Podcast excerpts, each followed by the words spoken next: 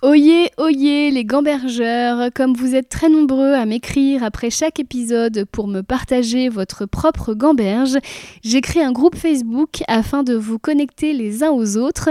Ce groupe s'appelle Gambergeland, c'est un groupe privé. Pour en être, il suffira de répondre à une petite question et de vous engager à n'y insulter personne. J'ai voulu créer une safe place pour nous, souvent très sensibles et qui nous posons beaucoup de questions. Au plaisir de vous y retrouver.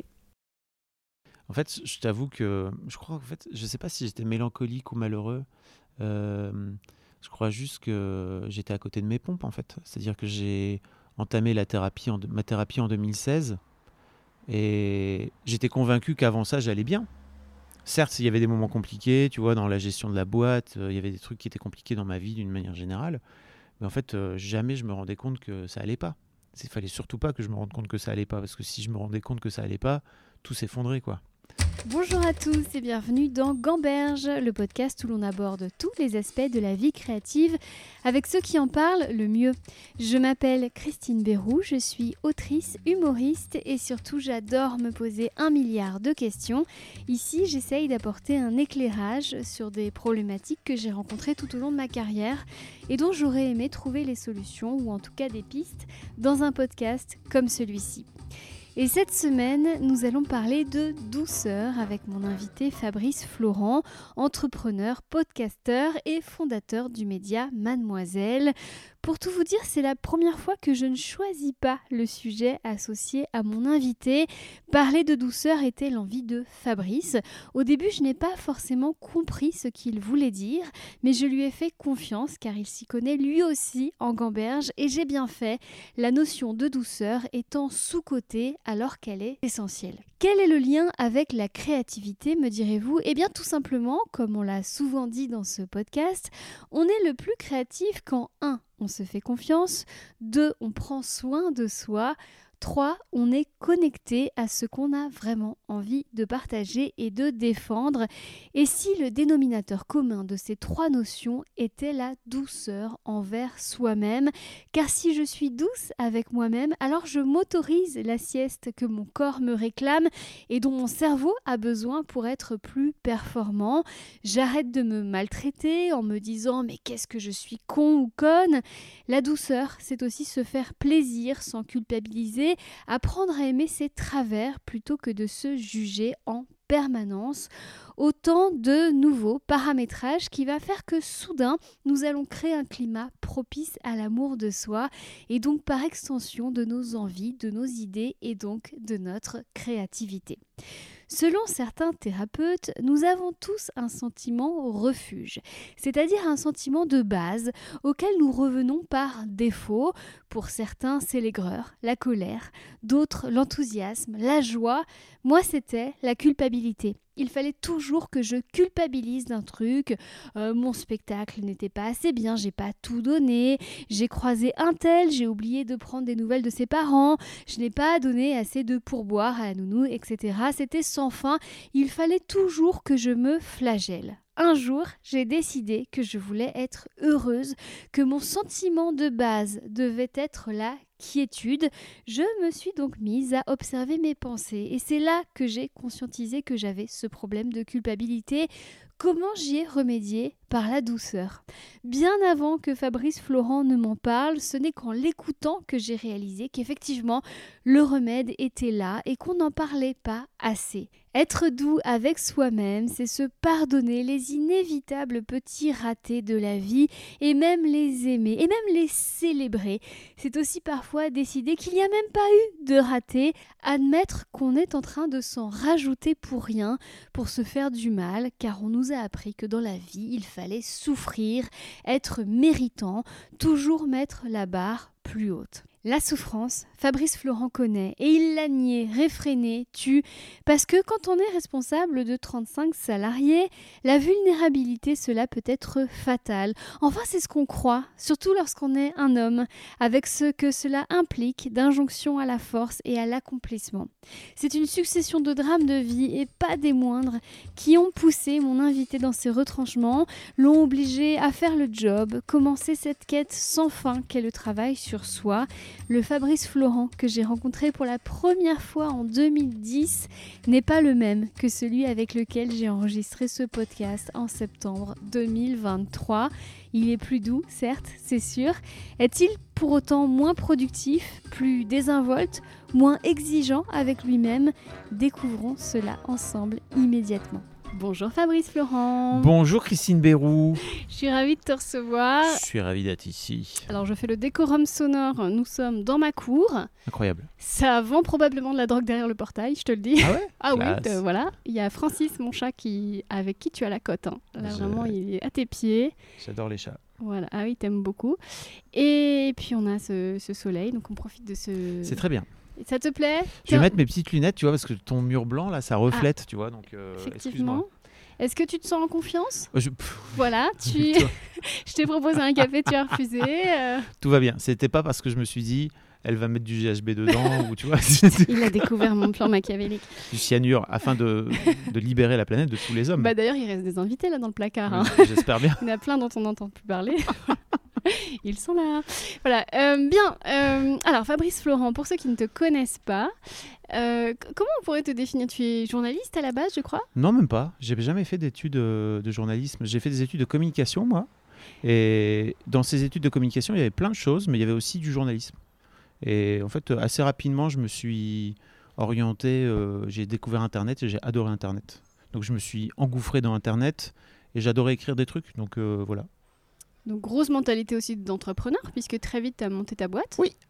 Euh, C'était Mademoiselle déjà à l'époque? Ouais, ouais, Donc, tu es le créateur de Mademoiselle. tout à fait. L'unique créateur, à la base, tu étais tout seul? Oui, et euh, en fait, on s'est associé ensuite avec mon, avec mon ami associé, mon ami associé, mon mentor, ma figure paternelle, tout ce que tu veux, euh, Qui s'appelait comment? qui s'appelait Denis. Mhm. euh, avec qui on a travaillé pendant 14 ans en fait. Alors avant ça, c'était mon chef dans mon premier job salarié et j'ai rencontré ce mec à 20 ans, il m'a appris plein de choses, c'était génial, il m'a fait gagner plein d'années, il m'a amené euh, vraiment il m'a propulsé dans la vie adulte quoi, tu vois. Je lui dois vraiment beaucoup de choses. Et, hum, en fait, euh, bah, le, gars a eu euh, la bonne idée de mourir en, en l'espace de 10 minutes en février 2019. Euh, ce qui a un peu secoué mon monde, tu vois, et ce qui m'a aussi fait prendre la décision de, de quitter Mademoiselle, et enfin en tout cas de vendre Mademoiselle et de le quitter, parce que c'était pas forcément simple de vendre Mademoiselle en le quittant, tu vois, parce que généralement les boîtes qui rachètent euh, des boîtes, ils veulent garder le fondateur, parce que sinon ça fait un peu, ok, pourquoi le loup est en train de quitter la bergerie, est-ce qu'il y a un, il y a un Mhm. truc qui, qu'est-ce qui se passe? Est-ce que les rats quittent le navire Euh, Et moi, je leur ai expliqué très clairement que je voulais faire autre chose de ma vie et qu'il était temps pour moi. Euh, et en fait, quelques mois plus tard, on a aussi pris la décision avec euh, mon ex-femme donc de se séparer alors qu'on était en couple depuis 25 ans. Puis Donc, couple mythique, vous mettiez beaucoup en scène sur les réseaux, tout Pas, ça. tant- on aurait pu plus, franchement. Mais moi, je vous étiez un peu mon modèle. J'en parle. Oh putain, ouais. Ouais, J'en parlais un peu. J'en parlais un peu dans chez Mademoiselle notamment parce que j'aimais bien parler de mon expérience de couple et je trouvais ça cool. Euh, après, euh, je dois t'avouer que j'ai bien aimé aussi raconter euh, l'expérience d'un couple qui s'arrête aussi. Je trouve ça cool parce que faut pas juste montrer quand les quand il y a que des bons moments quoi. Tu vois, faut aussi expliquer quand quand ça part un peu en couille. Mais en fait, en vrai, c'est pas tant parti en couille. On s'est juste vraiment en fait, elle, elle était très proche aussi de, de mon associé. Elle a monté euh, sa boîte avec son ex-femme à lui. Donc, tu vois, il y avait vraiment un vrai truc de faire des choses euh, En ensemble, famille, quoi, tu mm. vois, mais un, un peu en famille, ouais. Euh, si bien que quand lui est mort, je crois aussi que ça l'a pas mal, ça l'a pas mal secoué. Et vraiment, à un moment donné, on s'est retrouvé à se dire, mais est-ce qu'on, vas-y, viens, on se quitterait pas ou parce que est-ce qu'on a vraiment envie de passer notre cinquantaine ensemble? Pas tant, tu vois. Ouais. Donc, euh, mais c'était chouette parce que euh, on a, enfin, tu vois, faut toujours. c'est- Louis C.K. Je sais pas ce que tu penses de Louis C.K. Écoute, Est-ce qu'on a euh, le droit de le citer dans ton, Oui, avec, avec plaisir. Voilà, c'est pas. Je, je, crois que j'essaie de prendre Louis C.K. pour ce qu'il est, c'est-à-dire euh, un mec euh, foncièrement malade euh, qui s'est branlé devant des Voilà, très bien, comédiennes qui les Ouais. enfermées, etc., etc. Ouais. euh, pour se branler devant lui, devant elle, pardon, euh, parce que après il a expliqué qu'il avait un vrai souci avec ça, quoi, une vraie maladie. Euh, ceci dit, avant ça, il avait fait tout un sketch sur son divorce et il avait expliqué un truc que j'avais trouvé génial, mais qui moi m'avait vraiment fait shifter et je trouve que pour ça il a pu dire des trucs qui m'ont fait pas mal shifter à la tête en me disant putain ouais c'est vrai que c'est un vrai pas de côté quoi Et c'est ça aussi qu'on aime chez, chez les humoristes, hein, n'est-ce ah pas oui, complètement. Ce sont des, des, philosophes avant Exactement. tout. Un Et tu bon vois, humoriste, dit- c'est un philosophe. ouais. Bah oui, bien sûr. Ouais. Et tu vois, il avait dit, mais euh, il a dit, bah, je viens de divorcer. Et tout le public fait, oh, il fait, non, euh, commencez pas à faire comme s'il y avait un chiot qui était mort. En fait, c'est toujours une bonne nouvelle, un divorce. Il dit 0% des mariages heureux terminent en divorce. C'est là, mais c'est vrai. c'est tout à fait vrai, si tu réfléchis un petit peu. Donc, bien sûr, c'est en fait, une rupture est toujours une bonne nouvelle. Ça dépend pour qui, parce que si, si c'est pas ta décision, il y a peut-être un petit laps de temps quand même. Mais si c'est pas ta décision, tu vois, là, par exemple, je viens de me faire rompre. Ouais. Euh, et je l'ai vraiment pris comme ok c'est une bonne nouvelle en fait parce que si la personne a pas envie d'être avec toi à quoi ça sert de continuer quoi tu vois? Donc je l'ai vraiment aussi pris comme une bonne nouvelle comme une façon de me dire bon bah en fait elle va être très heureuse sans moi peut-être que moi ça me pique vraiment très fort la gueule là maintenant mais en fait quoi qu'il arrive à terme c'est une bonne nouvelle parce que est-ce que j'ai envie d'être avec elle alors qu'elle a plus envie d'être avec moi? C'est plutôt un non Déjà là, on vient de balayer beaucoup de choses parce que on, euh, on arrive presque au cœur de notre sujet qui est euh, Oui. la douceur. Mais avant, je voudrais vraiment qu'on parle quand même de Mademoiselle parce Mm. que c'est pas rien. Enfin, je, je sais que il y a pour les, les- les femmes de mon âge, euh, Mademoiselle, c'était aussi pour nous, ça nous a beaucoup aidé à passer à, Mm. À l'âge adulte. En tout cas, moi, Mademoiselle, m'a- et, et en fait, euh, après, quand je- j'ai replongé, en fait, pour moi, Mademoiselle, c'était un truc de grande. Et après, maintenant, quand je regarde Mademoiselle, c'est un truc de petite. tu vois, c'est-à-dire Oui. que en fait, euh, c'était pour apprendre. Et puis après, une fois qu'on a appris, on regarde Mademoiselle avec beaucoup de tendresse, en se Mm. disant ah, c'est ma jeunesse. bah ouais Euh, Est-ce que tu peux nous en parler de ça, de Mademoiselle? Bah, en fait, voilà, j'ai, j'ai, en fait, j'ai bossé pendant 7 ans, avant de lancer Mademoiselle, j'ai bossé pendant 7 ans chez Pimki. Et j'ai découvert là-bas, en fait, euh, l'univers des jeunes femmes, en fait, et les centres d'intérêt des jeunes femmes, etc. J'avais monté, parce qu'en fait, euh, je suis rentré chez Pimki en 98, hein, ils en avaient un peu rien à faire de l'Internet, et ils m'ont vraiment laissé carte blanche. Et Denis m'a laissé carte blanche, notamment, tu vois, lui, c'était mon boss. Euh, et donc, j'ai monté un, un média qui était un peu l'ancêtre de Mademoiselle, finalement, mais pour les ados. Euh, donc on va dire euh, 12-18 ans quoi tu vois pour euh, et c'était un peu le, le- en même temps c'était la cible des Frank Pimki donc ça marchait très bien. On parlait de, de mode bien sûr mais on parlait de plein d'autres choses. Et ça s'appelait Move NB C'était l'époque des skyblogs, tout ça? C'était euh, ouais c'était ouais c'était tu vois entre 98 et 2005 T'étais extrêmement précurseur. ah oui j'étais Comment ça se fait que t'es pas à la Silicon Valley là tout de suite? Écoute, euh, c'est très intéressant cette question parce que c'est un peu la, c'est un peu la, je me suis un peu remémoré l'histoire, tu vois. Je me suis dit mais qu'est-ce qui a fait que, parce qu'en fait j'avais un projet de start-up en 2000, j'avais un vrai projet de start-up et hum, tu vois typiquement euh, ça fait partie des choses euh, que Denis m'a apporté mais sur lesquelles il m'a aussi un peu plombé, c'est que il était très fort pour appuyer sur mon bouton de la peur. Euh, et tu vois, j'entendais notamment l'histoire de Marc Simoncini, tu sais, qui a Bien sûr. monté Mythique et qui lui s'est pointé à Paris comme ça sans trop savoir euh, ce qu'il voulait faire, etc. Et qui a, décou- qui a monté Mythique en fait, tu vois, juste il était dans Avant, l'univers il s'est bien cassé la gueule plusieurs fois. Ouais, ouais, ouais. tu vois, mais tu sens qu'en fait, euh, il, a, il a un parcours un peu de haut et de bas, mais qu'il était au bon endroit au bon moment. Et c'est vrai qu'à l'époque, en 2000, je rêvais un peu de Paris et de et d'aller à Paris et en fait de- de- de découvrir l'univers des startups et d'être dans l'internet, quoi, tu vois, finalement. Et mais je crois qu'en fait, fondamentalement, j'en avais peur, en fait, et que lui, il a tout bien fait pour appuyer sur ces bons boutons, quoi, tu vois, sur les boutons de la peur, parce que euh, je crois qu'il avait tout simplement pas envie qu'on qu'on se sépare, quoi, tu vois. Euh, et c'est vrai que je vois dans la, dif- la différence que j'ai eue, que je peux encore avoir aujourd'hui avec les jeunes avec qui je travaille. Quand je dis les jeunes, je parle bah, des gens qui, tu vois, comme Mimi par exemple, qui, avec qui on travaille pas mal. On a 15 ans d'écart, comme Denis et moi, on avait 15 ans d'écart. Il y a un vrai truc de vas-y quoi, tu vois, fonce. euh, et je j'essaie surtout pas de leur projeter euh, mes peurs euh, sur, sur elles et sur eux, quoi, tu vois. Donc c'est intéressant. Mais oui, effectivement, j'étais pas à Paris. euh, je sais pas, il y a un autre destin, tu vois, à ce moment-là qui s'ouvre. Ah ouais, donc euh, ce petit, bah, donc le site euh, de Pinky devient Mademoiselle. Devient man- En fait, euh, quand je quitte Pimki en 2005, euh, j'ai vraiment la velléité de monter, euh, de monter euh, une boîte à moi avec un média. Et je sais pas trop ce que je veux faire au départ. Et en fait, je me dis, bah, j'ai un peu fait le tour euh, du public adolescent, tu vois. euh, ok, c'est bon, j'en peux plus un peu des toutes les histoires de collège, de lycée et tout. Et je me dis, bah, est-ce que euh, y aurait moyen de monter un truc autour des étudiants, tu vois? Et en élargissant un peu, je me rends compte qu'il n'y a rien en fait pour, on va dire, du début des études, post-bac, on va dire fin lycée, quoi, jusqu'à le début de la vie adulte, quoi. Donc, et assez rapidement, j'ai fini par me dire, ok, ça va mettons que ça va jusqu'à 30 ans, quoi, tu vois, parce que, en gros, le premier enfant, il était à 29 ans, en moyenne à l'époque, en France, et, en fait, je voulais pas parler de, maternité pour le coup, pas du tout, parce que pour moi, ça faisait basculer la vie des femmes dans une autre dimension, quoi. Donc, donc voilà, ouais, pendant, pendant 15 ans, j'ai créé, animé, dirigé ce, média euh, avec une volonté d'en faire un. Au départ, on ne disait pas féministe. Hein. Euh, progressiste en fait. C'est un mot qui faisait très peur à l'époque. Bien sûr. Mais vous avez, vous avez contribué à, le rendre accessible ce mot. Et puis peut-être cool, tu vois, je sais pas. Et vous avez abordé parce qu'on dit oui, on, rigole un peu, on parle de Mademoiselle comme un truc, euh, je dirais festif, ludique, euh, mais c'était un vrai outil pédagogique hmm. et qui, je pense, a fait la différence. En tout cas, moi, dans ma vie, il a fait la différence et pas seulement parce que j'y ai participé. Euh, à travers des événements.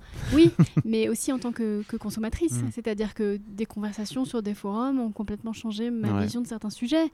J'ai été éduquée par Mademoiselle mm. et je pense que beaucoup de femmes aujourd'hui de, 40 ans ont été éduquées mm. aussi par Mademoiselle. Donc merci. Avec plaisir. Et, donc, et un jour, ça s'arrête en 2019. 2020. Euh, ah oui, parce que mais le changement, le changement a été amorcé en 2019. Ouais, c'est ça. Est-ce que c'est arrivé d'un coup ce changement ou est-ce que ça a été un peu comme dans un couple, on découvre qu'on s'aime plus trop? Non, en fait, euh, petit à petit, j'avais un peu de mal sur les dernières années euh, à trouver ma place en tant que mec. En fait, euh, c'était compliqué. Je finissais par lâcher de plus en plus et c'était normal, c'était un peu l'ordre des choses, le contenu. et en fait, moi, c'était le contenu que j'adorais. Et en fait, je finissais par devenir de plus en plus un gestionnaire de boîte. Il y avait 35 salariés quand je suis parti, 30 ou 35. énorme. Principalement des femmes? Principalement des femmes, ouais. Mais bon, en fait, c'était juste la vie des gens, en fait. Tu vois, moi, je me rends compte que j'étais pas fait pour gérer autant de vies, euh, d'autant de gens, euh, avec des histoires euh, qui sont toujours entendables en tant que patron, mais qui peuvent mettre des bâtons dans les roues parce que la vie perso, à un moment donné, déconne ou parce qu'il y a des trucs qui font que ça vient affecter ton boulot. Et moi, à chaque fois, j'étais là, ok, parce qu'en fait, en attendant, l'économie de la boîte, elle était compliquée et que c'était pas c'était pas très simple. Il y avait un conflit d'intérêts qui était de plus en plus grand entre le contenu et les pages de pub, non? Comme non, chez beaucoup de médias. Écoute, pas tant parce que en vrai, euh, j'étais assez à l'aise avec ça, mais c'est juste, je sais qu'en fait, on aurait pu être beaucoup plus tranquille si j'avais accepté toutes les pubs qui rentraient et qu'en fait, j'en avais pas fait. Euh. Mais vous aviez une éthique. Mais c'est ça, mais en fait, cette éthique-là, elle, euh, en fait, aujourd'hui, je regrette un peu. C'est-à-dire que pour moi, il y avait vraiment un vrai truc je comprends, je comprends pourquoi je l'ai fait à l'époque et je crois que c'était hyper important. Qu'est-ce que tu as refusé par exemple? Mais euh, enfin des, des, des, trucs pour euh, régime alimentaire euh, en tout genre, des trucs de des trucs pour de beauté en fait qui n'étaient pas dans la qui, qui matchaient pas en fait, des, des parfois des des films aussi qui venaient nous voir pour être partenaires et en fait qui étaient vraiment too much et qui rentraient pas dans la ligne édito je sais pas, tu vois, sur 15 ans, euh, ce que j'ai pu. Alors, c'était forcément pas les dernières années, mais plutôt les dernières où la boîte avait, grandi et tout. Mais les dernières années, ouais, c'est clair que je me suis un peu. En fait, je, me suis à la fois euh, tiré une balle dans le pied économiquement parce que c'était compliqué de ce fait-là de gérer comme ça. Euh, et en même temps, il y avait un côté, bon, bah. En fait, on va prendre cette ligne-là et c'est OK. Mais en fait, ce dont je me suis rendu compte, c'est que c'était jamais assez pour l'électrice. Parce qu'en fait, il y avait toujours des lectrices qui étaient anti je sais pas quoi, tu vois. Il suffisait qu'on fasse, qu'on aille faire des OPEC L'Oréal pour que c'était euh, parce que L'Oréal testait des produits euh, sur euh, les sur les animaux en Chine. c'est moi qui faisais des mails d'ailleurs. Hein. sans doute, ouais. Et en fait, ces lectrices-là, j'avais beau expliquer, tu vois, le plus possible pourquoi on faisait ça et en fait que ça nous permettait aussi de pouvoir faire tout le reste. bah ça marchait pas en fait. Et en fait, d'un coup d'un seul, on était le démon, on était le diable c'était en fait c'était dur à vivre pour moi parce qu'il y avait un peu un côté bah tu veux tout, tu veux le beurre et l'argent du beurre. En même temps, quand on fait du crowdfunding, bah, en fait, forcément, vous êtes étudiante, vous n'avez pas beaucoup d'argent pour venir euh, nous payer. En fait, euh, il y avait, c'était un gros budget, quoi. Tu vois, 35 personnes à payer. Euh, c'était impossible dans l'idée de, de, récolter autant d'argent, je crois. Aujourd'hui, tu vois, il y a des médias, je crois, qui commencent de plus en plus à, à réussir à faire payer leurs lectrices et leurs lecteurs.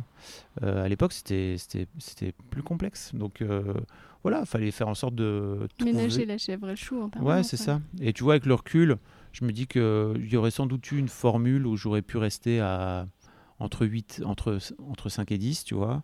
Euh, peut-être de dimensionner le projet un peu différemment, de mieux payer les gens parce qu'en fait je payais tout le monde très mal de ce fait-là. Moi-même j'avais un rapport à l'argent complètement pété, je m'en suis rendu compte euh, en quittant Mademoiselle.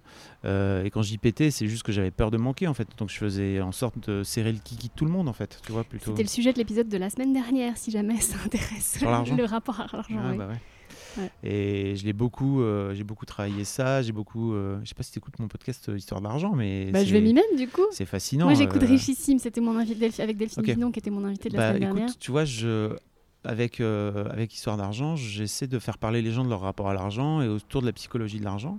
Et donc je reçois toutes sortes, toutes sortes de profils, tu vois. Et j'ai moi-même commencé par réfléchir à mon propre rapport à l'argent. Je me suis rendu compte à quel point ça avait impacté euh, ma vie de chef d'entreprise et donc la boîte parce que j'avais peur de manquer en permanence.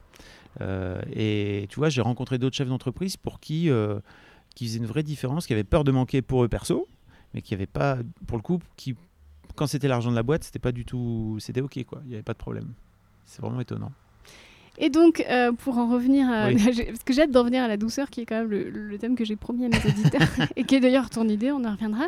Euh, il y, a cette année un peu charnière, donc en plus 2019, euh, bon, ton Denis décède, tu divorces, le, le, départ de Mademoiselle s'amorce. 2020, tu te prends quand même comme tout le monde le Covid dans la gueule, avec tout ce que ça implique.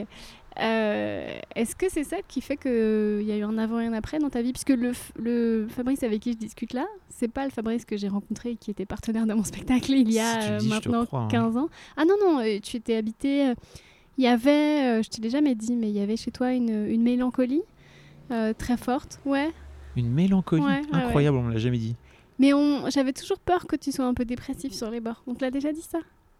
Ah non? Il y avait quelque chose de très toujours. Tu avais une nervosité qui a complètement disparu. Et, et, quand tu m'as dit oui, parce qu'en fait, moi à la base, je voulais qu'on parle de d'authenticité, puisque avec tes podcasts, Histoire de Daron, mm. euh, je, trouve que c'est toujours un peu le lead de ton œuvre, c'est-à-dire dire la vérité. D'ailleurs, on en avait parlé quand j'étais mm. venue chez toi. Euh, tu aimes bien te photographier en train de pleurer, etc., de montrer la, la, la, vérité des choses, la réalité des choses. L'autre jour, je t'ai laissé un message WhatsApp. Tu m'as demandé si carrément on pouvait mettre le message WhatsApp dans le podcast. je me suis dit, waouh, c'est vraiment cette envie de mettre des morceaux de réel dans le média. Je trouve que c'est ce qui te caractérise. Et euh, alors déjà, qu'est-ce que tu en penses de ce que je viens de dire euh, En fait, je t'avoue que je crois en fait, je sais pas si j'étais mélancolique ou malheureux. Euh, je crois juste que j'étais à côté de mes pompes en fait. C'est-à-dire que j'ai entamé ma thérapie en 2016 et j'étais convaincu qu'avant ça j'allais bien. Certes, il y avait des moments compliqués, tu vois, dans la gestion de la boîte, il y avait des trucs qui étaient compliqués dans ma vie d'une manière générale, mais en fait, jamais je me rendais compte que ça allait pas. Il fallait surtout pas que je me rende compte que ça allait pas, parce que si je me rendais compte que ça allait pas, tout s'effondrait, quoi. Euh, parce que j'avais un peu l'impression que j'étais bâti sur un château de cartes, tu vois, et que je faisais tout pour faire en sorte que le château de cartes euh, tienne correctement, quoi. Mais tu le savais sans le savoir, c'est-à-dire qu'il y avait un ressenti qui était très fort, mais tu le conscientisais pas. Je savais pas. Non, j'en ai pas. Et ton corps, il te le faisait savoir? Ah oui, alors les, les quatre dernières années de Mademoiselle, mais alors c'était un peu après qu'on se soit rencontrés et tout, mais les quatre dernières années de Mademoiselle, les cinq dernières années, les six dernières années. Les 18, en fait, non, à partir de 2013-2014. Donc, euh, en vrai, les 6-7 dernières années, euh, j'ai commencé à choper un mal de dos, mais qui me paralysait des matins, quoi. J'ai tout fait. J'ai fait euh, les acupuncteurs, les ostéos, les kinés, les kinés du sport, les machins, les, tout ce que tu veux. Je me suis fait remettre la mâchoire par mon ostéo qui me disait c'est parce que tu bruxes trop fort et tout. Tu serrais les dents, en fait. Ouais, tout le temps, la nuit, tout ça. Je vends la boîte. Et franchement, il y a des matins où j'arrivais pas à me lever. Je me tournais pour me lever. je me tournais sur le côté, tu vois, juste pour me le sortir de mon lit. Euh, mais j'y allais, j'allais au boulot, j'allais au turbin tous les jours. Je me suis fait pendre par les pieds par un, un, gars qui me disait ça va te faire du bien, ça va te décoincer. Effectivement, ça me faisait bien, ça me faisait du bien pendant un quart d'heure. Et puis après, il y avait mes vertèbres qui revenaient. J'étais là, ah non, ça refait mal. vachement bien le bruit des vertèbres. j'ai fait les vertèbres qui se remettent. Euh, et, en fait, j'ai vendu la boîte un mois et demi plus tard. Plus de mal de dos. Et je n'ai plus eu jamais mal au dos depuis. Ah ouais, mais ça me, ça me parle. Euh, bah non, mais parce que mes auditeurs savent que j'ai dû annuler un épisode de podcast parce que mon dos s'est bloqué le jour de la sortie de mon bouquin sur euh, oh. le connard. Donc voilà. Étonnant. voilà, plus, plus, tu peux pas. D'accord. Et, alors, à quel moment euh, l'inconscient arrive, la partie inconsciente arrive à parler à la partie consciente? Ça, j'adore euh, ce genre d'histoire. 2016, euh, j'entame une thérapie où ma psy commence déjà par me dire, je crois, au bout de 20 secondes, elle me dit T'allais déjà chez la psy? En 2016. Mais attends, mais rien que déjà de faire la démarche d'aller chez un psy, c'est que tu savais qu'il y avait un truc qui allait pas, non? Ah oui, mais j'avais, je pouvais pas faire autrement. Là, j'étais, c'était vie ou de mort, tu vois. C'était vraiment, euh, je pouvais Parce pas. que là, tu me disais il y a 5 minutes, non, mais j'étais heureux, mais euh, voilà. Jusqu'en 2016. Et donc en 2016, qu'est-ce qui s'est passé? Bah, tu sais, j'ai eu cette histoire de bad buzz là, qui m'a repris dans la gueule. Dont euh, tu voilà. ne voulais pas parler, mais d'accord. c'est pas grave. euh, Mais euh, c'est vrai que pour nos auditeurs qui sont clueless, euh, voilà, euh, Fabrice a traversé un, un événement malheureux dans sa vie On professionnelle, peut dire ça. un- ce qu'on appelle communément un bad buzz. Bon, Voilà. t'as- et, et- et là, et, ce bad buzz, donc on va pas étayer, ce bad buzz Non, là. mais en fait, j'ai pas de problème d'en parler. C'est juste que je, c'est pas un truc. Tu vois, tu voulais en faire un, tu voulais en faire un sujet autour du. Autour Au du début, je me suis dit oui, parce que c'est c'est- une je me belle disais, leçon de se bon, remettre en fait, bad ça buzz. fait ouais. 7 ans maintenant, bah tu vois. oui, je sais. Ok. Mais en vrai, je sais que ça m'a changé la vie, donc euh, trop bien. Euh, et donc, ouais, 2016, euh, je suis sur le point de me suicider. Donc, en fait, en vrai, il faut aller voir une thérapeute. Mais je mets. déjà, je mets un mois et demi avant de me dire qu'il est vraiment temps. Parce que c'est un bad buzz vraiment de ceux où tu penses que ta carrière est finie. Oui, que- ça ouais. sert plus à rien, vas quoi, tu vois. perdre, et puis, ouais. c'est un an avant MeToo. Enfin, tu vois, à l'époque, on. C'est précurseur, c'est Ouais, précurseur, ouais. quoi, tu vois, comme tu dis. J'étais précurseur aussi là-dedans. Euh, et en fait, j'ai En gros, tu as été accusé de choses que tu, que tu nies et. Bah Voilà. euh, oui, après, enfin chacun a son ressenti, tu vois, et je suis pas en train de dire que j'ai été un patron parfait, surtout pas. J'ai fait des tas de conneries, j'ai lancé Mademoiselle quand j'avais 28 ans, etc. Mais tous les trucs dont on, dont on m'accuse, en fait, c'est juste, euh, je suis à désolé, en fait, moi, c'est pas pas mon ressenti, c'est pas mon vécu, quoi, tu vois, donc euh, c'est compliqué. Voilà, de bah faire oui, avec ça. C'est la parole de beaucoup de gens qui se mélangent et les sensibilités. Et les- Oui. Je c'est sais même pas complexe. si c'était la parole de beaucoup de gens, en fait, mais bon, Voilà, ok. on on saura pas puisque c'était anonyme. Ok. bon. C'est tellement compliqué. Bah de, oui, c'est tellement compliqué. de gérer ça. euh, Il y a des tas de gens qui ont, vécu, qui ont mal vécu leur passage chez. Enfin, des tas de gens. En vrai, il y a quelques personnes qui ont mal vécu leur passage chez Mademoiselle. Et, et en fait, euh, bah, comme tu le disais, je crois que j'étais, enfin, j'étais à côté de mes pompes, tu vois. Donc, euh, je sais aussi qu'il y a des trucs que j'ai pu dire ou faire qui ont pu blesser les gens. En fait, le problème, c'est que j'étais convaincu d'avoir monté une boîte où la parole était libérée, tu vois. Ou en tout cas, il y avait une culture de la parole ouverte, puisque c'est un peu ce qu'on fait dans les médias, tu vois. On débat, on discute, etc. Et en fait, je me suis rendu compte suite à ça que c'était pas du tout le cas, en fait, et que j'étais juste en train de me leurrer sur, euh, ok, si quelqu'un dans mon équipe a quelque chose à me dire, bah, cette personne pourra venir me voir. En plus, c'était d'autant plus étonnant que euh, tous les jours, il y avait des, il y avait des femmes dans mon équipe qui me disaient des trucs, tu vois, qui me disaient qu'elles n'étaient pas d'accord avec moi, qui me disaient que je disais des conneries, etc. Et je crois que moi, j'ai toujours montré un peu le, ok, mais pourquoi, enfin, et raconte Quand il y avait un désaccord, même vous le publiez, vous mettiez des textes, là on n'était pas d'accord, il y a eu des débats, j'ai eu Ah ouais, j'ai- ouais. j'ai lu des trucs comme ça chez ouais, vous. bah, il y a eu des. En fait, je trouvais ça trop intéressant aussi. Déjà ce rapport à l'authenticité de- et bah et à ça, tout de- dire, tout montrer. d'expliquer, euh, euh, aux gens la façon dont, dont on fonctionnait en interne. T'aimes bien quoi. montrer les rouages. Je trouve ça cool, en fait, parce que sinon, comment tu veux que les gens comprennent? La façon dont on, dont on fonctionnait, tu vois Et c'est pour ça que je te disais que j'essayais de- d'expliquer le plus possible la façon dont le modèle économique fonctionnait, etc. Parce que pour moi, c'était c'était important d'expliquer bah voilà comme, pourquoi et comment j'ai pris cette décision. Après, bien sûr que je comptais pas sur l'électrice pour être dans ma tête de chef d'entreprise avec euh, le, le- avec le budget à gérer, etc. Tu vois, mais au moins j'ai essayé d'expliquer le plus possible, quoi. Et donc en fait, euh, tout d'un coup, t'as été pris à partie par des témoignages anonymes et, Ouais, et ouais. la situation t'a je un ne peu saurais jamais qui c'est en fait parce que bon c'est pas grave. J'ai fait la paix avec ça aujourd'hui de façon assez euh, euh, tranquille, Euh, mais ça a été vraiment une période compliquée. c'est le moins qu'on puisse dire. Ouais, je me rappelle. Donc euh, 2016 et donc là. Quelque part, ton, ta partie inconsciente, elle se dit Ah, là, on peut craquer maintenant pour de vrai. on a un- Non, parce que sur le moment, pas du tout. Sur le Ah moment, ouais, pendant un mois et demi, je reste en mode euh, je vais bien, tout va bien et tout roule et Oh. tout. Et tu vois, je rentre, euh, je rentre chez mes parents. euh, je rentre chez mes parents, putain. Lapsus de ouf je rentre chez. Mais il y avait vraiment ça. En fait, je voulais dire, je rentre à la maison parce qu'en fait, je, travaillais à Paris et mes filles et ma femme vivaient à Lille. Et en fait, je vivais à Lille moi aussi le week-end et je bossais à Paris euh, la semaine. Euh, donc, ouais, le week-end, je rentre, euh, je rentre à Lille et à la maison parce qu'en fait, pour moi, c'était la maison. Et, euh, en fait, euh, très vite, je pars en mode je vais bien, tout va bien en fait parce qu'il faut se relever et qu'il faut y aller quoi. Et c'est Denis qui, je crois, fin octobre, donc un, mois, un mois plus tard, finit par me dire Je sais pas, je sais pas comment tu vas, mais moi, en tout cas, de l'extérieur, euh, j'ai vraiment l'impression que tu es flingué, quoi, tu vois. Donc, euh, il faut que tu trouves quelqu'un, parce qu'en fait, moi, je vais pas pouvoir t'aider plus que ça, quoi. Euh, voilà. Et, en fait, sur le moment, je lui dis, oh, ok, je vois pas pourquoi tu dis ça, mais d'accord, je raccroche et je m'écroule en larmes, je m'effondre totalement. Pendant deux heures, j'ai pleuré.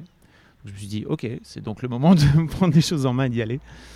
Et en fait, c'était génial parce que cette thérapie m'a ouvert à, à l'homme que je suis aujourd'hui, quoi, tu vois.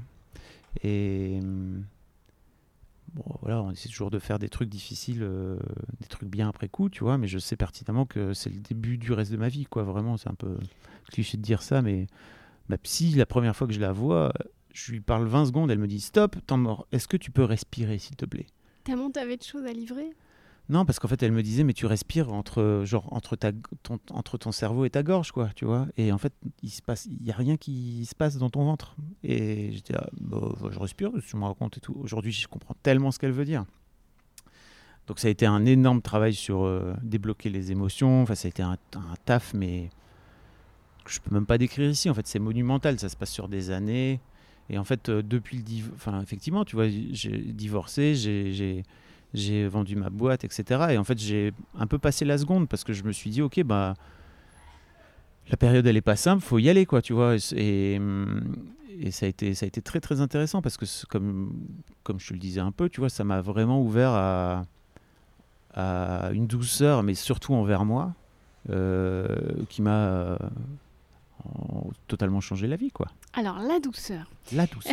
Parce qu'effectivement, moi, donc, euh, à la base, je, je voulais qu'on parle de ton bad buzz, et puis tu m'as dit très intelligemment, euh, bah non, j'en ai déjà assez parlé. Alors, je t'ai dit, ok, parlons d'authenticité, parce que c'est un peu ton cœur de cible, euh, avec tes podcasts, Histoire de Daron, Histoire de Daronne. euh, euh, Il y a ce côté de vouloir, un peu dans- comme dans Gamberge d'ailleurs, hein, toi aussi, tu es un gambergeur, euh, tout comprendre, tout Mhm. analyser, apporter des réponses, aider les autres avec son propre vécu. On est un peu Mhm. cousins hein, ce Mhm. terrain-là. Et tu m'as dit, non, je veux parler de la douceur. Donc, au début, je me suis dit, ok, ça va être chiant. Non, pas du tout. Euh, c'est c'est très possible que tu aies dit Non, ça. je, je me suis dit, ok, je vois pas le lien avec la créativité. Mm. Et tu m'as dit, si, au contraire. Alors, Fabrice Florent, je t'écoute. En fait, euh, je t'écoute. Livre-nous ta vérité. Euh, écoute, effectivement, en fait, bon déjà, en fait, il y a un vrai truc qui est compliqué aujourd'hui pour moi, c'est que cette histoire de vulnérabilité, d'authenticité, etc., ça finit par devenir des mots-clés euh, que tu fourres euh, sur LinkedIn pour faire euh, des buzz et qu'en fait c'est cool, quoi. Euh, je préfère Enfin, tu vois, plus ça va et plus je préfère les actes aux paroles, quoi, tu vois. Et, euh, et c'est aussi pour ça que généralement, je vais pas trop dans les podcasts parce qu'en fait, ça, pour moi, c'est juste tu parles, quoi, tu vois. Tu parles, tu parles. Et en fait, euh, pour moi, ce qui est intéressant, c'est de faire. Euh, et en fait, euh, l'authenticité, c'est, bah voilà, en fait, pas, t'as pas besoin d'en parler. T'as juste besoin de le mettre le plus possible dans ta vie, quoi, tu vois. Et si je viens parler de douceur là aujourd'hui, alors qu'en fait, en vrai, je, c'est pas forcément un truc que j'ai envie, dont j'ai envie de parler, mais plutôt que j'ai envie d'être, tu vois, dans ma life. C'est parce que je sais à quel point, pour les hommes, c'est un vrai sujet, et pas que pour les hommes, c'est aussi pour certaines femmes, tu vois, qui ont potentiellement du mal à, s'ouvrir à, à cette douceur-là.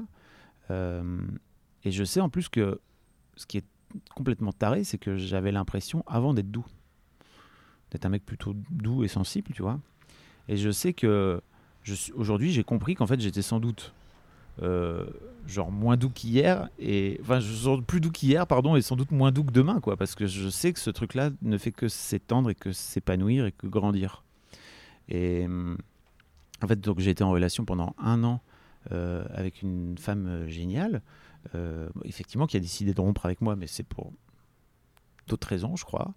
Et en fait, euh, on a, elle m'a beaucoup fait travailler sur ma douceur. Elle m'a amené à des niveaux de douceur que j'imaginais pas et d'amour de moi et d'elle aussi que j'imaginais pas parce qu'on a eu des périodes un peu difficiles dans, nos, dans notre relation où je sentais qu'en fait il fallait qu'elle venait elle venait euh, toucher des trucs chez moi qui étaient vraiment compliqués et que je voyais et je me voyais tu sais euh, sortir les remparts et faire eh bien si c'est ça très bien je vais sortir la forteresse et tu en fait tu rentreras plus quoi et je me souviens notamment de deux trois moments un peu clés où je me suis consciemment battu contre les remparts qui étaient en train de vouloir euh, se fermer. Quoi. Je me disais, mais non, en fait, juste au contraire. Plutôt que de fermer, ouvre et vois ce que ça donne d'ouvrir, en fait. Alors, je sais pas à quel point c'est. euh, compréhensible et intelligible, tu vois, quand on ne le vit pas. Euh, et en gros, l'un des trucs qui m'a amené vers la douceur le plus le- beaucoup, c'est en fait d'avoir travaillé sur mon propre amour de moi euh, et d'avoir compris un truc incroyable, c'est que euh, jusque-là, je détestais les facettes de moi que je n'aimais pas. Alors, non seulement tu les aimais pas, mais en plus tu les détestais. c'est Ouais. ça? Mhm. Et je me parlais mal. Et en fait, tu vois, quand, quand je les voyais venir, Qu'est-ce que j'étais- t'aimais pas chez toi? Bah, hum, tu vois, par exemple, euh, je sais que j'avais un côté, euh, j'avais une facette, j'ai une facette lâche, en fait. Tu vois, j'ai une facette où pendant très longtemps j'ai j'ai euh, fui les conflits parce que c'était trop compliqué pour moi à gérer. En fait, le jour où j'ai compris que non seulement cette, non seulement cette facette lâche m'a sauvé la vie à deux trois reprises, aussi dans mon enfance où ça m'a sauvé la peau. Euh, parce que j'étais harcelé quand j'étais gamin à l'école et tout. Et en fait, tu vois, dans ces cas-là, il vaut mieux ne pas. Quand tu as quatre euh, gamins face à toi, euh, il vaut mieux ne pas répondre. Et il vaut mieux se barrer, ou il vaut mieux faire comme si de rien n'était, ou il vaut mieux être lâche, quoi, tout simplement. loges de la fuite d'Henri Laborie? Non, Je mais te le conseille. Et en fait, le jour où j'ai compris, tu vois, que cette facette lâche m'avait servi, et qu'en fait, peut-être encore aujourd'hui, tu vois, parfois elle me, elle me sert, et que plutôt que de la détester, que de me dire, eh ben, je suis lâche, tu vois, de me dire, eh bien, ça m'arrive parfois dans certaines situations d'être lâche. Et en fait, ça me désigne pas, ça me définit pas en tant que qui je suis, mais juste, euh, bah voilà, je- parfois, ça m'arrive. Je peux être lâche, et c'est ok, quoi, tu vois, c'est cool. Euh, donc parfois, tu vois, je me retrouve euh, dans, dans des dates où je n'ose pas dire à la personne, j'ose pas être authentique, tu vois, avec la personne. ah bah oui. Et je me dis, c'est pas grave, tu vas juste être lâche et c'est cool, tu vois.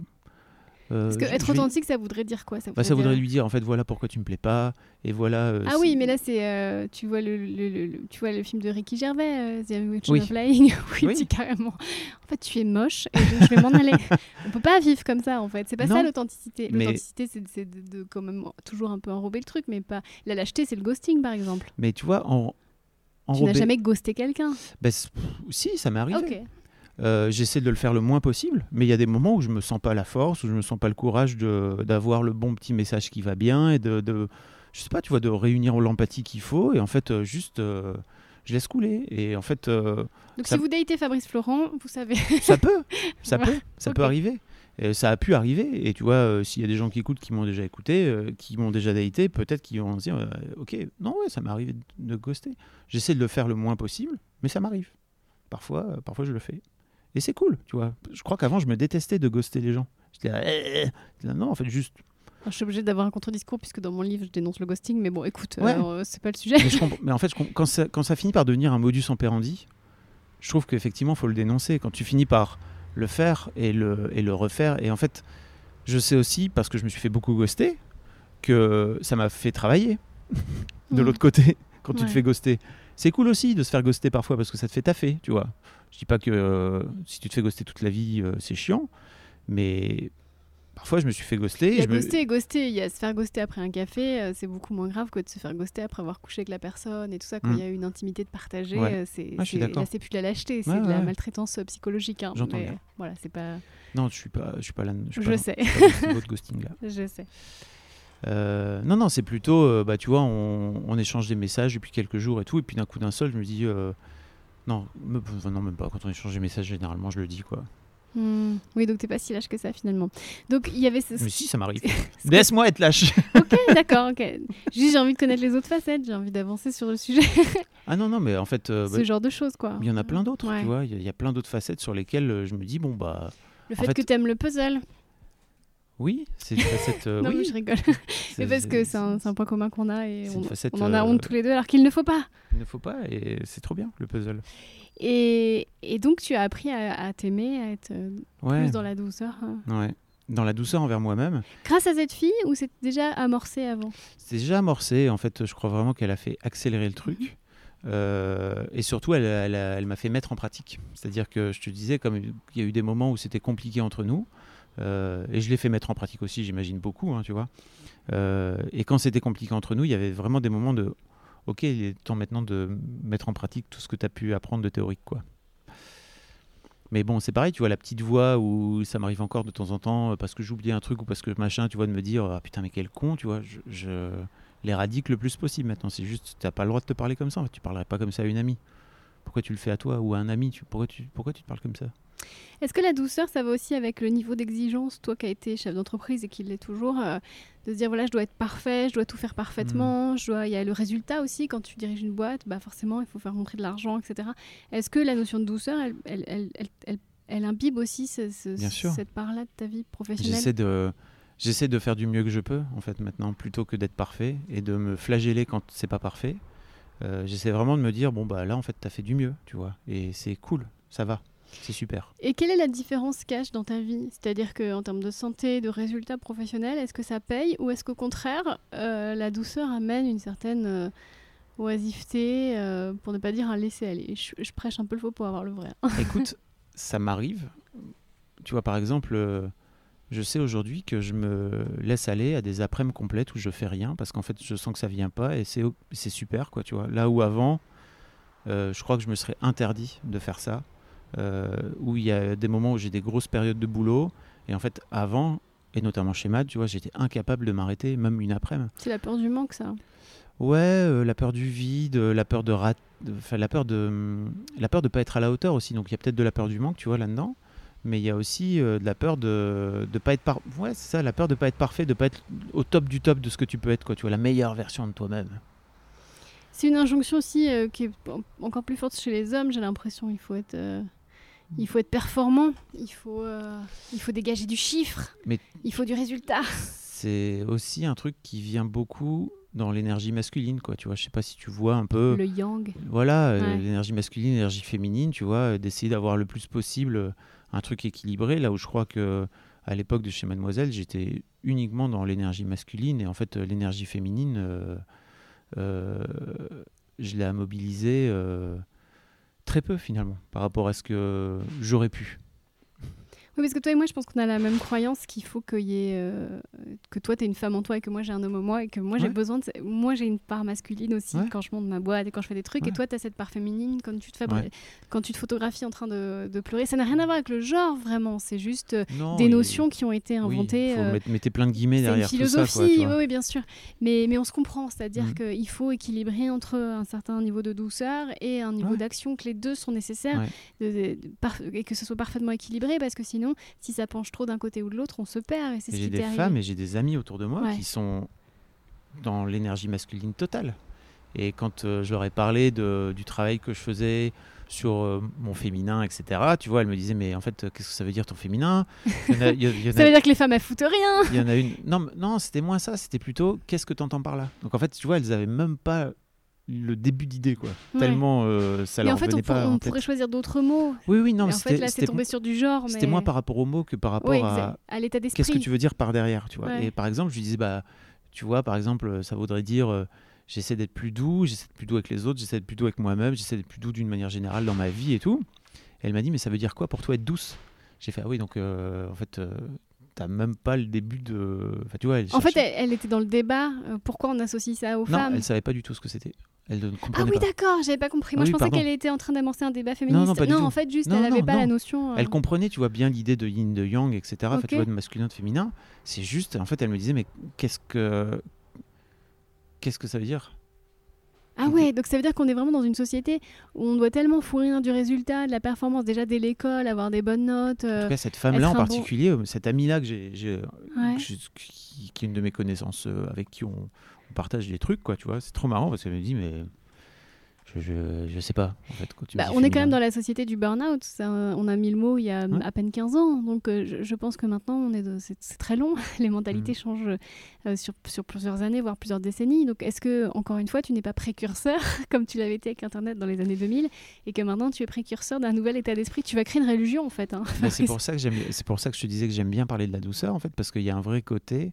Je crois qu'en tant que mec, c'est important que les mecs en parlent. C'est important que les hommes en parlent. C'est important que les hommes viennent raconter aussi leur chemin par rapport à s'ouvrir un peu plus aux émotions et s'ouvrir à la douceur. parce que il n'y a pas beaucoup de d'exemples, quoi, tu vois, de role model. Et sans pour autant euh, faire le. Comment t'as dit Une religion Je veux pas être un gourou du tout, ça m'intéresse pas, je ne veux pas monter de secte. Je faisais une blague. Euh, mais. Bravo, vous, vous devriez faire humoriste. Ah, je vais y penser. Mais tu vois, il y a, un vrai truc. euh, moi, je sais que c'est potentiellement des choses que j'aurais aimé entendre. Euh, et tu vois, de m'adresser aussi bien euh, aux jeunes vingtenaires que des, qu'à des ados d'ailleurs, que des vingtenaires, que des trentenaires ou à des quadras, quoi, tu vois, qui soient, qui peut-être cherchent ça aussi et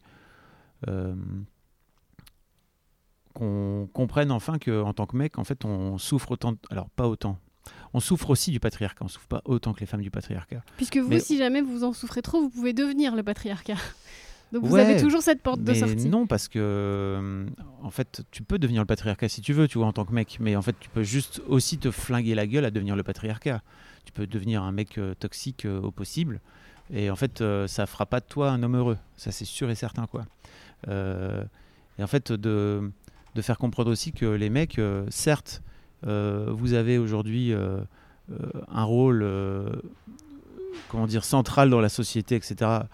Et je, peux comprendre que vous vous dites putain ça change trop vite et qu'est-ce qui se passe et euh, euh, on peut plus rien dire machin. Ok. Mais en fait en attendant il y a vraiment une vraie haute façon de faire, une vraie possibilité d'être aussi dans l'ouverture aux émotions. Et oui ça fait peur en fait. Et je le sais parce que putain je crois qu'il y a 10 piges j'étais ce mec là tu vois qui disait non mais moi ça va j'en ai pas besoin de la thérapie. MDR. Justement, qu'est-ce que tu voudrais dire à ce Fabrice Florent il y a 10 ans Si tu l'avais en face de toi? Oh là là. Bah déjà, je voudrais lui faire un immense câlin.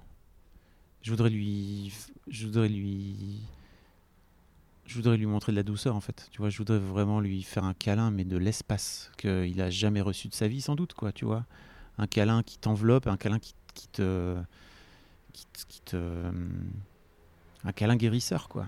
Parce que le Fab de l'époque, il était perdu, quoi. Mais bon, il le savait pas, donc si tu veux, il était pas malheureux non plus, quoi. Tu vois, c'est cool.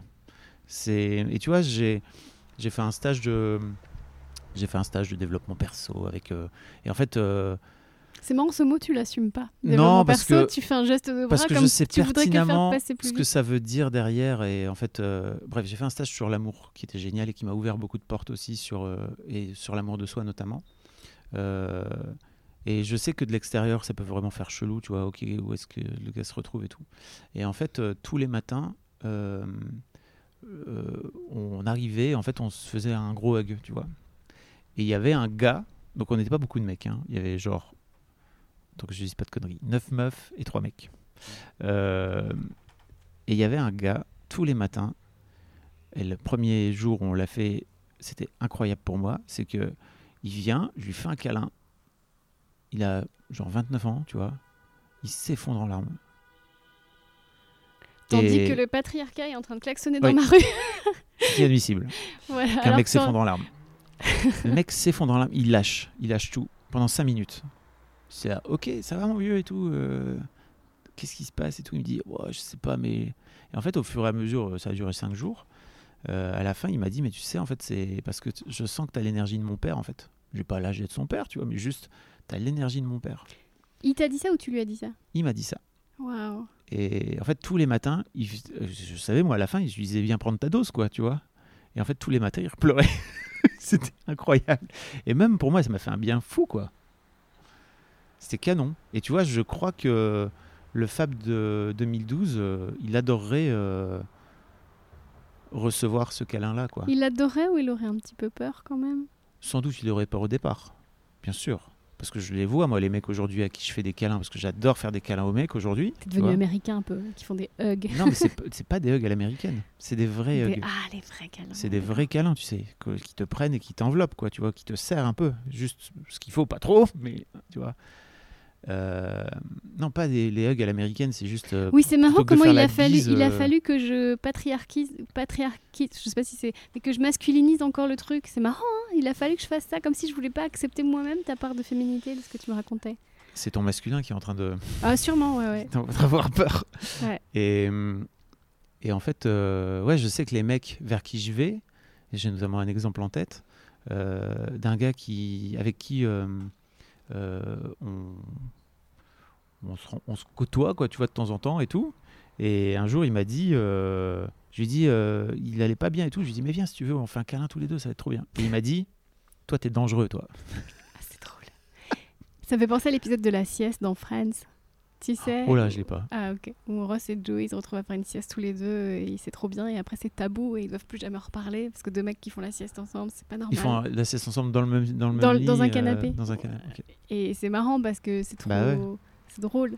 Tant, que les mecs apprendront pas et comprendront pas qu'en fait, euh, tu peux avoir des vrais beaux moments de, de comment dire de complicité et de des moments forts émotionnels avec des mecs et qu'en fait c'est pas pour autant que tu es homo parce qu'en fait c'est ça aussi c'est qu'il y a de l'homophobie derrière l'attente qui est toujours là quoi tu vois Euh, et qu'en fait tu peux très bien être Et tu peux très même avoir hétéro ce- et Et avoir un moment comme ça avec un homo sans que ce soit forcément... Bien sûr, euh, voilà. oui. Et on en revient à ce pareil, euh, l'amitié homme-femme, etc. Il faut toujours qu'on rajoute quelque chose de Oui. sexué. ouais, ouais. Il y a un mot qui est très à la mode depuis quelques temps, merci Sandrine, c'est être déconstruit. Mm. Est-ce que toi tu dirais justement que tu es déconstruit Est-ce que c'est un mot qui te fait rire, qui te fait sourire euh? C'est un mot qui me fait rire en fait parce que euh, je sais que c'est pareil, c'est devenu comme authenticité en fait, c'est devenu un mot marketing euh, que je vois des mecs euh, uti- en tout cas que des femmes me disent que des mecs utilisent sur les applis de rencontre pour réussir à pécho de la féministe. Et en fait pour moi c'est toujours pareil, c'est quand tu quand tu dis plus que tu fais. Euh, moi, ce que j'ai l'impression d'avoir fait plutôt, c'est que juste que j'ai l'impression d'avoir tout détruit, d'avoir rebâti euh, sur une base un peu plus qui me ressemble un peu plus, quoi, tu vois, qui soit un peu plus moi. Donc je sais pas si je suis déconstruit, je suis juste, je, c'est juste en revanche que j'ai tout détruit, quoi. on rase tout, on remonte. La chanteuse euh, Rose Rosekeren, que Oui. tu dois connaître, euh, qui était invitée dans mon podcast, elle m'a fait lire un livre euh, qui s'appelle Rompre avec soi-même de Joe Dispenza. Rompre avec soi-même, Ouais. ok. Et j'avoue que ce livre m'a beaucoup impacté puisque j'ai vraiment eu le sentiment que, que moi j'avais rompu avec moi-même, avec la personne qui a rencontré le connard du livre. Et, et parfois ça me fait peur parce que j'ai l'impression d'être devenue une autre personne. Hmm. Est-ce que toi tu as cette impression-là Ouais. aussi? C'est pour ça que quand tu me dis, euh, quand tu me parles du Fab de l'époque où euh, on montait des projets, etc., j'aime bien entendre les gens qui viennent me parler de qui j'étais à l'époque parce que je. C'est pas que j'ai pas de souvenirs en fait, mais c'est que j'ai du mal à j'ai du mal à me projeter dans le mec que j'étais, tu vois, parce que je sais plus trop finalement. En fait, aujourd'hui, je sais que en revanche, ça va quoi, tu vois. Alors c'est pas fini, je vais encore sans doute découvrir plein plein de trucs, mais en revanche, le, le sentiment de de liberté que j'ai aujourd'hui par rapport à qui je suis, ça c'est incroyable. Et donc ouais, je crois que j'étais j'avais la sensation d'être libre, mais je l'étais pas en fait. Donc ouais, ouais, j'ai pas l'impression je je crois pas que j'étais moi-même. Je suis pas la même personne, c'est clair. Mais c'est marrant parce que ma fille me l'a dit l'autre jour, euh, ma fille aînée me l'a dit, elle m'a dit mais tu sais papa que t'as tellement changé, j'ai l'impression euh, depuis le divorce, etc. Et je suis ah, bah cool. J'ai un peu cette sensation-là, donc c'est bien que tu t'en rendes compte aussi, quoi. Qu'est-ce que tu dirais aux, aux auditeurs qui nous écoutent et qui se disent ouais ma vie moi pareil j'ai des problèmes de dos moi aussi je suis là je suis pas là euh, je sens bien qu'il y a un changement qui pourrait avoir lieu mais qui n'a pas lieu qu'est-ce que tu leur dis? C'est marrant parce que je suis en train de lire le livre de Panayotis Pasco, je sais pas si tu l'as lu. non euh, qui est incroyable. Et en fait, il raconte euh, une discussion qu'il a eue avec un vieux monsieur euh, à une, euh, à une table. Je, je le lisais vraiment, en- je lisais ce, ce passage-là en venant euh, à- sur une terrasse, tu vois. Et justement, il raconte à ce vieux monsieur qui va pas bien et qu'en fait, il cherche à être heureux, machin. Et il dit, euh, le gars, il m'a juste répondu, lâche l'affaire. parfait et lâche l'affaire. Vraiment. Et je crois que aujourd'hui, c'est un peu le truc que je dirais au Fab de 2014 qui va se faire pendre les pieds et tout. C'est juste, mais mec, lâche. lâche l'affaire mais pour faire quoi? Qu'est-ce de- que tu fais après une fois que tu as lâché l'affaire? Pour devenir toi. Le vrai toi. Alors c'est quoi le vrai toi? Mhm. J'essaie de, de comprendre, je gamberge jusqu'au bout, tu vois. Genre lâche l'affaire, oui, mais après demain matin, concrètement, en me levant, je fais Bah quoi déjà saute dans le vide en fait. C'est demain Mhm. matin. euh, demain matin, bah peut-être que tu, tu sais pas ce que tu vas faire, mais Lâche l'affaire, c'est-à-dire ne cherche pas à avoir des résultats, ne Ouais. cherche pas à Cherche être pas heureux, ne cherche, cherche pas, pas- à avoir euh, être un couple. Juste laisse les choses deviens, arriver. deviens fais en sorte de devenir qui t'as envie. de- Je sais que ça fait un peu slogan publicitaire à la con, mais juste euh, en fait, euh, c'est quoi les trucs qui te retiennent d'être libre?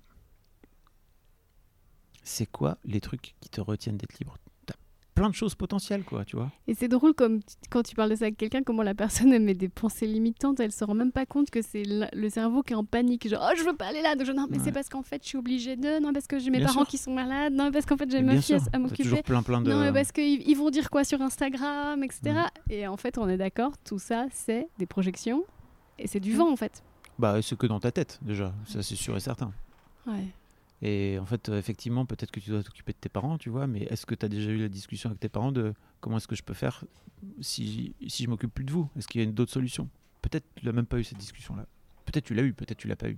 Je parlais pas de mes parents à moi. non, non, je euh, sais, tu vois. je, je parlais d'une personne parlais- imaginaire. Moi aussi. Non, en fait, je prends par exemple, tu sais, souvent quand bah, j'anime, tu sais, des masterclass avec ma méthode d'écriture, et en fait, les jeunes que j'ai en face de moi, ils ont tous envie de devenir euh, Blanche Gardin ou, euh, ou Pierre-Emmanuel Barré, mais en fait, quand tu leur poses des questions, en fait, ils ont, ils- leur- dans leur tête, il y a un- une citadelle d'excuses. Bah oui.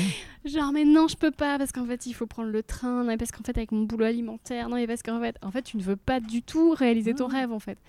Et ça, il faut peut-être inviter les gens à la lucidité, peut-être. Ouais, et puis à, regarder, à se regarder vraiment en face et à se dire euh, Ok, qu'est-ce qui m'empê- qu'est-ce qui m'empêche d'être libre?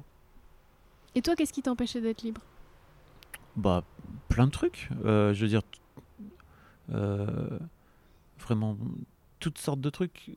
Que ce soit mon éducation, que ce soit qu'est-ce que mes parents vont dire, et encore un, un peu moins vers la fin, que ce soit mon incapacité à vivre mes émotions correctement, que ce soit ma boîte et mes 35 salariés qu'il fallait que je paye parce que sinon ça allait être compliqué, euh, que ce soit, euh, et en fait, euh, si jamais je fais ça, qu'est-ce que les gens vont dire, euh, que ce soit euh, euh, mes amis, ma famille, euh, mes enfants, ma femme, euh, notre crédit. je sais pas, tu peux, Bien sûr. tu peux prendre tout. euh, ça revient à, ça revient aussi pas mal à, à ce qui finit par constituer ton identité, ta personnalité. Tu vois, comment, c'est quoi les trucs dont, dont tu as envie de, dont t'as envie de, de, de te séparer, quoi?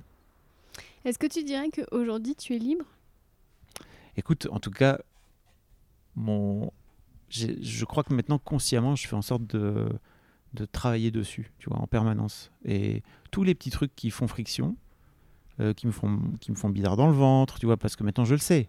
Avant, juste j'avais mal au ventre. Maintenant, je sais que mon ventre il est là. Faut pas aller là, ou alors faut pas faire ça. tous les trucs qui me font mal au ventre. euh, ou qui me foutent une boule dans la gorge, ou bah va falloir les traiter, tu vois. Et, mais je le fais, on revient à la douceur, je le fais avec beaucoup plus de douceur qu'avant, où là je crois qu'avant il y avait vraiment ce truc de ok, j'ai- au début de ma thérapie c'était un peu ça, j'ai découvert ce truc-là, maintenant il va falloir faire en sorte de le traiter, let's go, let's go, let's go, let's go. Et en fait je me suis rendu compte que c'était difficile de, de speedrun, tu vois, de, faire en sorte d'accélérer ta, ta thérapie en fait, tu vois, c'est juste, c'est un travail qui va te prendre toute ta vie. Et en fait, l'objectif à la fin, c'est d'arriver le plus libre possible et le plus tranquille possible, parce qu'en fait, à la fin, on meurt, tu vois. Et je crois vraiment. Ah bon Ouais, alors je sais pas, je sais à quel point toi t'as. Non, mais oui, mais bien conscience sûr. de Non, ça, mais mais je moi, j'en rigole. avais- Mais je dis toujours ça quand on me dit à la fin on meurt. Mais Je, moi, je je le savais. toujours comme si j'étais en train de l'apprendre. Tu vois, mais je le savais, mais je le savais Mais pas heureusement qu'on meurt à la fin parce que sinon on se laisserait aller. On dirait bah, de toute façon c'est pour l'in- l'in- l'infini, donc on ferait plus rien. C'est super qu'on meurt à la fin. Comme ça, ça nous fait un délai. Ouais. Euh, je voudrais qu'on parle quand même de l'entourage. Parce que Mm. tu sais, moi je crois en un truc, c'est qu'on est la moyenne des gens qu'on fréquente. Oui. Voilà. Euh, euh, comment être doux vis-à-vis de soi-même quand autour de nous, on est qu'entouré de gens qui sont extrêmement durs avec eux-mêmes et donc par extension durs avec toi? Parce Ah que faut faire, les- ça va avec le ménage aussi. Hein. À partir du moment où tu décides d'être doux, faut, faut Mm. ratiboiser large autour de soi. Ouais, les gens qui. En fait, en fait les, gens qui, les gens qui sont durs avec moi aujourd'hui, je les veux plus dans ma vie. Et. Et, ça va, tu vois, j'ai pas de problème avec ça. Je préfère me dire, ok, bah, t'as as un temps défini à passer avec des gens qui vont être tes amis, euh, tes amantes, tes amoureuses, etc. Bon, bah, avec qui t'as envie de passer du temps, quoi. Donc, euh, Et souvent, on est influencé. On se rend pas compte, mais en fait, euh, c'est les autres, ils aiment pas qu'on change. Oui. Donc en fait, ils vont parce qu'en fait, ils veulent pas que la personne que tu étais avant meure. Donc en fait, ils vont tout faire pour que tu redeviennes comme Mhm. avant. Et parfois, euh, moi, je l'expérimente tout le temps. hein, Les gens sont extrêmement durs avec toi pour que tu reviennes la personne que tu étais avant. eh bien, fuck you. C'est ça, c'est ce que tu préconises. Et je suis d'accord avec toi. Mais comme tu es mon invité, je Mais en vais fait, te le c'est faire pas. dire. Et tu vois, tu peux dire fuck you avec beaucoup de douceur, mais juste. Ouais. euh, tu peux juste euh, euh, distendre le lien pour commencer, tu vois. T'es pas obligé de couper. Tu peux aussi juste dire, bon, bah, en fait, plus, je vais, par exemple, moins relancer cette personne pour qu'on se voit, quoi. Euh, et petit à petit, te rendre compte que c'est quoi, le, c'est quoi le bénéfice à être avec cette personne autour de soi, quoi, tu vois. En tout cas, pour soi, et non pas et non pas euh, ok c'est quoi le c'est quoi le bénéfice d'avoir des gens et qu'en fait je finis par tout mettre dans un tableau etc mais c'est juste en fait moi les gens qui qui me prennent trop la tête euh, avec qui je passe pas des bons moments j'ai pas envie de passer des moments avec eux en fait et désolé mais ok on s'est bien entendu et en fait euh, pendant un temps mais peut-être qu'on s'est bien entendu toi et moi parce que tu t'entendais bien avec ton ancien avec mon ancien moi Donc choisir la douceur, c'est vraiment euh, une décision de vie. C'est pas genre euh, choisir la douceur comme quand euh, on dirait une publicité pour du papier toilette. Je choisis le, le triple lotus douceur. Non, c'est en fait il y a beaucoup de dureté paradoxalement à choisir la douceur puisque ça va quand même avec un changement de vie assez radical. Oui, et puis ça va. Et justement, tu peux le faire, tu peux le faire de la façon la plus douce possible. Et en fait, je me rends compte aujourd'hui que c'est c'est pas forcément dur pour moi de changer aujourd'hui. Plus ça va, plus c'est doux. Euh, en tout cas, je, je le sens que plus ça va, plus c'est tranquille, quoi. Et qu'il y a des parce qu'en fait, je me suis tellement lâché la grappe que il y a des trucs que je fais aujourd'hui dont j'aurais été tellement pas fier il y a encore quelques années, tu vois, où je me dis juste bah voilà, c'est qui je suis, quoi, tu vois. Ok, peut-être que ça va faire du mal à la personne en face. Et en fait, je vais lui dire, je suis désolé, je voulais pas te faire du mal, en fait. Mais c'est comme ça, parce qu'en fait, c'est moi d'abord. et c'est moi d'abord, et puis après, peut-être toi, tu vois. Ok. Pour euh, conclure, je suis obligée de faire un lien avec la créativité puisque c'est quand même le sujet de ce podcast. Tu me disais tout à l'heure, euh, oui, il m'arrive euh, des fois de prendre mon après-midi de ne rien faire. Mm. On avait vu dans ce podcast avec l'hypnothérapeute Kevin Finel que quand ton, ton cerveau ne fait rien, en vérité, il est hyper actif et que plus tu lui offres des plages de rien, plus lui il peut digérer euh, le surplus que tu lui as imposé les jours ou les heures précédentes. Quel est le lien dans ta vie créative d'être doux?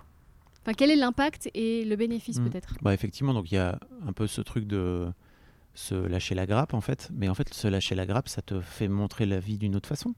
Ça te fait montrer ton existence d'une autre façon. Ça te montre ta life et la vie des autres et la vie autour de toi d'une toute autre façon. Et donc, en fait, forcément, ça a, ça a un impact sur ta créativité. Parce que ta créativité, à ce moment-là, elle est juste différente, tu vois.